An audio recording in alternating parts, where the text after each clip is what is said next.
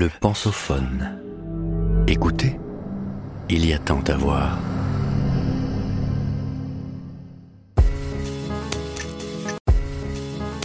L'art et l'artiste. La psychologie de l'art. Épisode 1. Comment et pourquoi devient-on artiste? Dans Bénédiction, le poème liminaire du recueil Les fleurs du mal, Baudelaire évoque le désespoir d'une mère qui découvre la vocation de poète de son fils. Lorsque, par un décret des puissances suprêmes, le poète apparaît en ce monde ennuyé, sa mère épouvantée et pleine de blasphème crispe ses poings vers Dieu qui la prend en pitié. Quelle déception en effet que d'avoir donné la vie à un maudit, voire un oisif, qui n'a d'autre occupation que de forger des vers ou de broyer des couleurs. Et pourtant, au XIXe siècle, ils sont nombreux à être en art comme d'autres furent en religion.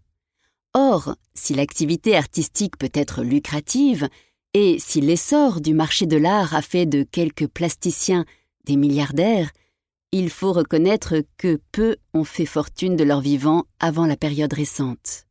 Les romanciers naturalistes et réalistes ont souvent été journalistes, et les créateurs actuels sont médiateurs ou enseignants. Mais tous créent, le plus souvent avec ferveur, et sont prêts à faire leur cette profession de foi de Vincent van Gogh. Je puis bien, dans la vie et dans la peinture, me passer du bon Dieu. Mais je ne puis pas, moi, souffrant, me passer de quelque chose qui est plus grand que moi, qui est ma vie, la puissance de créer. Il est donc question d'un pouvoir. Mais lequel? Celui qui permet de combler les manques cruciaux de l'existence et de compenser l'absurdité de la condition humaine. Camus, Malraux. Celui qui offre le moyen de supporter la tragique et désespérante intelligence de la vie. Schopenhauer, Nietzsche. Celui de divertir, Pascal, de tromper ou de vivre par procuration. Il y a assurément chez l'artiste une volonté de puissance plus ou moins assumée, se faire des murges pour vivre plus intensément, pour corriger le monde qui déçoit, pour échapper enfin au destin, à la maladie et à la mort être le maître dans sa propre création et rival de Dieu dans la sienne.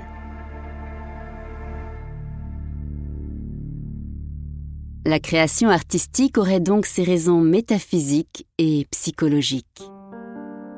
Mais la vie secrète d'un homme éclaire-t-elle totalement sa vocation et ses œuvres? C'est l'idée défendue par le critique Sainte-Beuve, mais récusée à la même époque par le romancier Marcel Proust. Pour le premier, la vie explique l'œuvre. L'attaque cérébrale subie par le peintre Goya pourrait justifier son brutal changement de style et son génie. Les déboires sentimentaux de Molière sont transposés dans ses comédies, et Flaubert solde ses comptes avec sa jeunesse et ses illusions perdues en créant les personnages d'Emma Bovary et de Frédéric Moreau. Mais à réduire l'art à la transformation plus ou moins déguisée de ce que Malraux nomme un misérable petit tas de secrets, on finit par s'égarer, notamment dans le domaine de la sexualité. Grattez la fresque et vous trouverez le plâtre, poursuit l'auteur des Voix du silence, retrouvant ainsi les arguments notamment esthétiques que Proust oppose à Sainte-Beuve. Mais Malraux réfute surtout les thèses que le psychanalyste Sigmund Freud a développées en 1927 dans Un souvenir d'enfance de Léonard de Vinci. Partant du récit que Vinci fit dans une lettre d'un de ses rêves, où un vautour se serait approché de son berceau pour lui toucher la bouche du bout de ses plumes, Freud pense en effet reconnaître la forme de l'oiseau dans la robe du célèbre tableau représentant Sainte Anne, la Vierge et l'enfant Jésus. Cédant alors de ce que l'on sait de la petite enfance du peintre, le psychanalyste tente d'éclairer des aspects étonnants de l'œuvre de Vinci, la Vierge et sa mère Anne qui semblent avoir le même âge, l'androgynie des personnages, et élabore l'intéressante théorie de la sublimation esthétique. Les désirs et pulsions interdits, homosexualité, rapport trouble du peintre avec sa jeune belle-mère, sont refoulés et métamorphosés par l'acte créateur dans l'œuvre.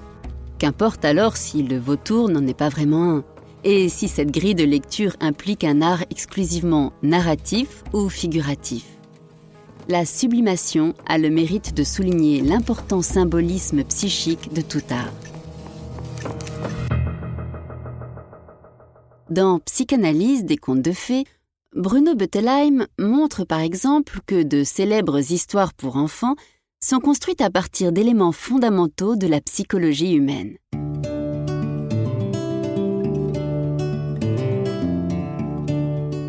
Le sommeil de la Belle au bois dormant renvoie à une période latence chez l'adolescent. Le récit du petit chaperon rouge évoque l'opposition entre le principe de plaisir et celui de réalité, tandis que celui de Podane fait explicitement référence à l'interdit de l'inceste. Pour autant, les mobiles de la création artistique ne sauraient être épuisés par les ressorts de la biographie ou de l'inconscient. Un artiste naît aussi dans un rapport à la culture et dans la société qui lui confère un statut. Un musicien aime la musique et un peintre la peinture. Un romancier a d'abord été un lecteur. Tous héritent de leur père. Les pastiches, puis s'en détachent parfois au prix d'un sacrilège ou d'un meurtre symbolique assez proche du complexe d'Oedipe.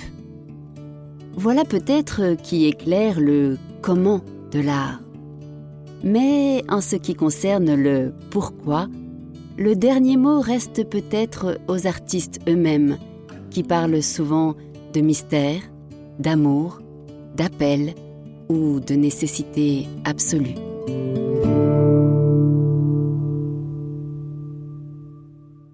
Venez d'écouter le premier épisode de cette série. Retrouvez-en l'intégralité sur lepensophone.fr.